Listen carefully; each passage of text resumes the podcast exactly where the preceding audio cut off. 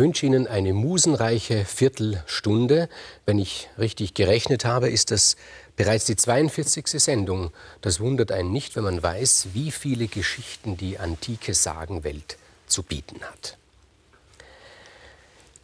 Diesmal eine Geschichte, die mit dem klassischen Märchenanfang beginnt. Es war einmal. Es war einmal ein Prinzenpaar, Käferlos und Prokris. Die beiden kannten sich seit ihrer Kindheit. Käferlos schon als Bub hat sich verliebt in Prokris. Prokris hat sich verliebt als Mädchen bereits in den Käferlos. Die beiden können sich an keine Zeit erinnern, dass sie sich nicht kannten. Die beiden sind miteinander groß geworden. Jeden Tag ihrer Kindheit haben sie miteinander verbracht. Und als sie dann erwachsen waren, hat sich niemand gewundert und es war vollkommen klar, dass Käferlos und Prokris heiraten werden. Käferlos sagt zu seiner Prokris, Prokris, du weißt, was es bedeutet, wenn wir heiraten. Das heißt, dass wir uns ewige Treue schwören müssen. Und Prokris sagt, ja, natürlich weiß ich das, aber schau, ich kenne dich selbst so gut, wie du dich selbst kennst. Du kennst mich so gut, wie du dich selbst kennst. Was soll das für ein Problem sein? Ich weiß alles über dich, du weißt alles über mich. Wir wollen zusammen sein, wir sind immer zusammen gewesen. Treue wird für uns nie zum Problem werden. Und die beiden haben geheiratet. Inzwischen waren sie eben schon junge Menschen und sie wussten auch, es ist notwendig, dass der andere zumindest eine kleine Zeit des Tages ein, zwei Stunden für sich allein braucht. Und Käferlos nützte diese Stunden ganz früh am Morgen, wenn es noch dunkel war, um auf die Jagd zu gehen. Käferlos war ein leidenschaftlicher Jäger. Er streifte leidenschaftlich gern durch die Wälder, über die Hügel und das noch am Morgen, bevor die Sonne aufgeht.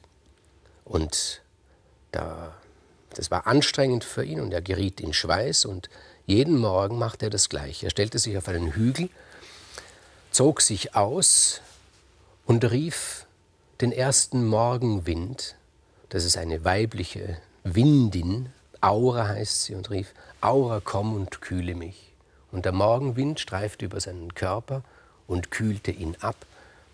Und dann hat sich der Käferlos wieder angezogen, ist nach Hause gegangen und hat mit seiner Prokris gefrühstückt. So war das immer jeden Tag. Und das wusste auch Prokris, dass das so abläuft. Sie wusste nicht im Detail wie, das hat sie auch nicht interessiert. Sie wusste, ihr Mann Käferlos ist auf der Jagd.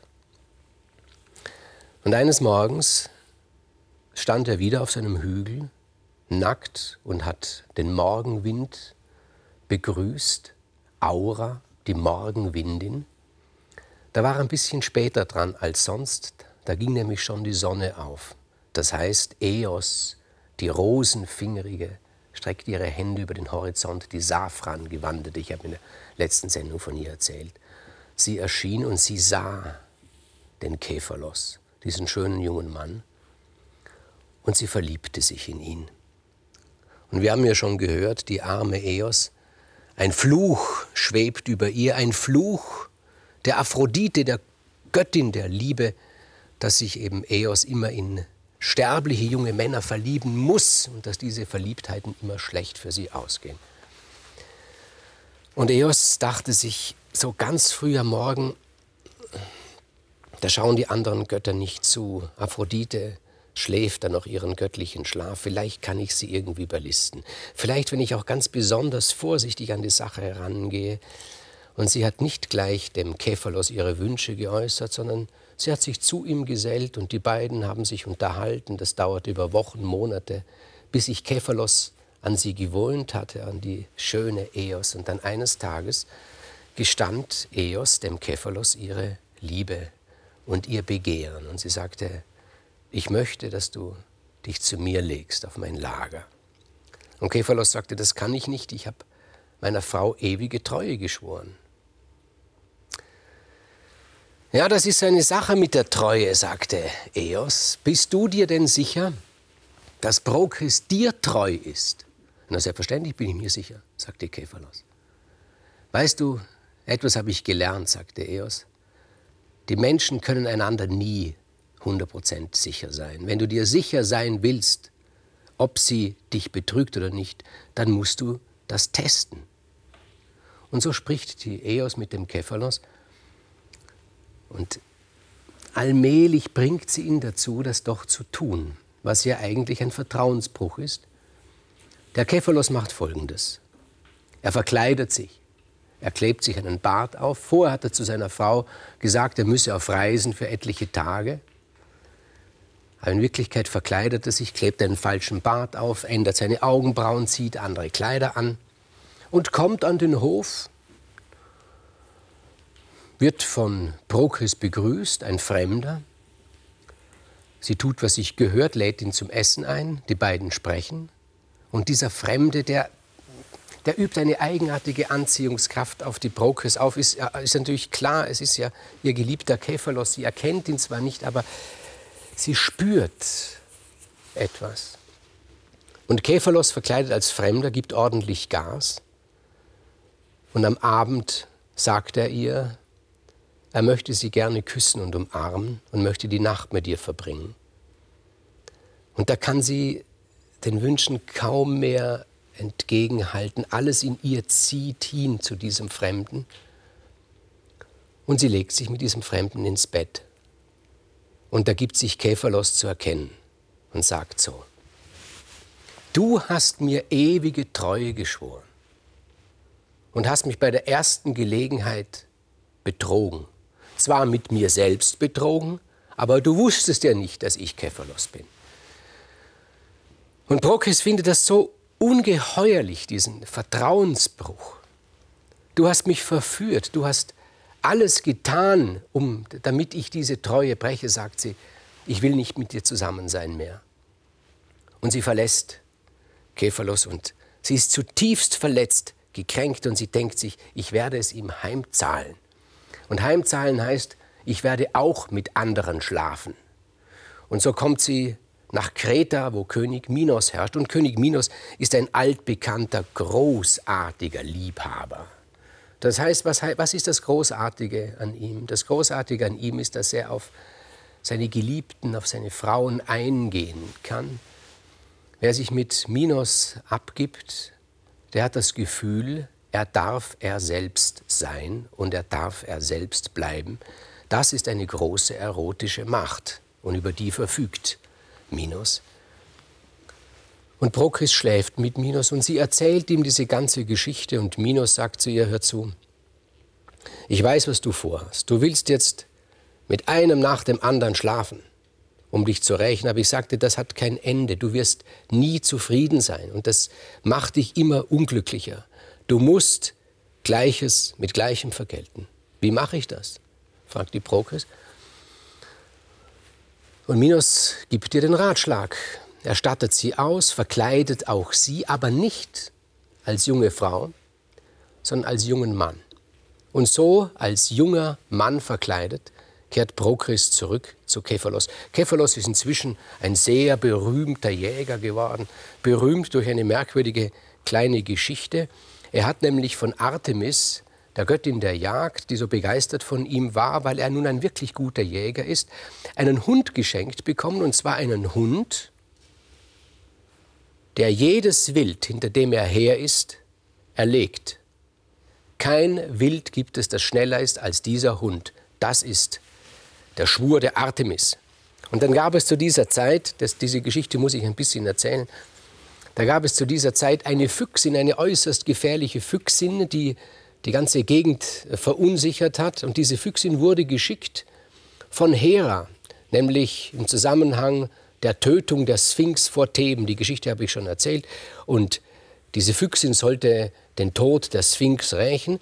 Und ohne dass sich Hera abgesprochen hätte mit Aphrodite, hat sie über die Füchsin einen Spruch gesagt, nämlich dass die Füchsin schneller sein wird als jeder Hund. Kein Hund wird sie er erlegen können. Und nun ist ein Widerspruch da. Zwei göttliche Sprüche. Einerseits ein Hund, der jedes Wild erlegt, der so schnell ist wie alle anderen.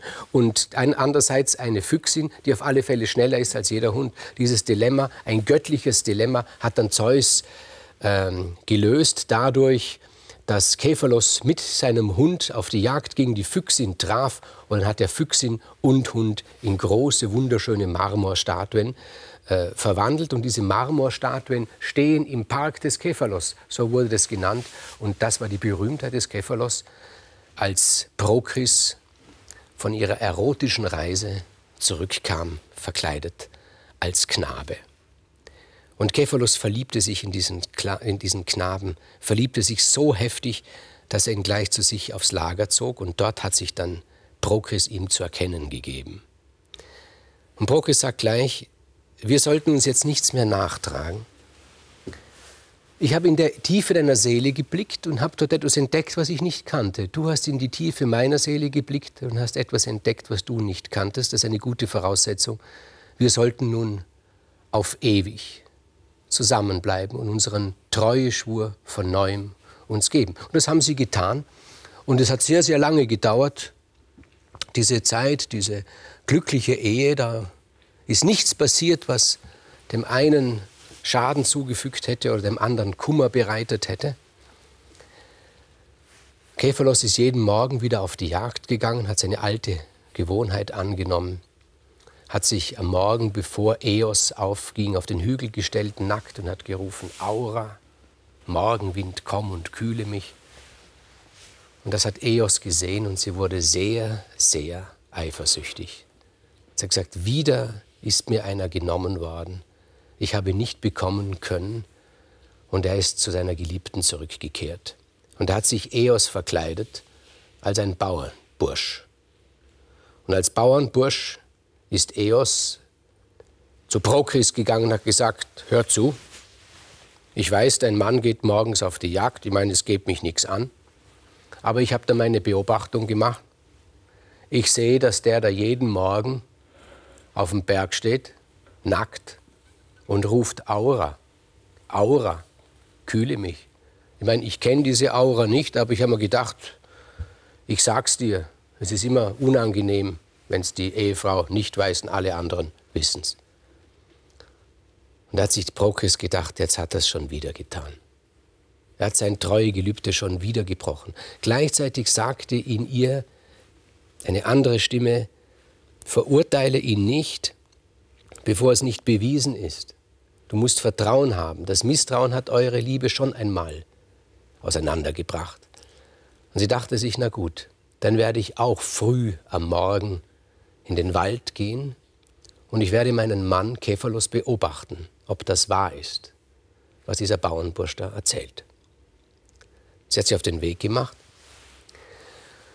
und hat sich in einem Gebüsch versteckt und sie sieht, Käferlos kommt, entledigt sich seiner Kleider, stellt sich hin, schweißgebadet von der Jagd, breitet die Arme aus und sagt, Aura, Aura, komm und kühle mich.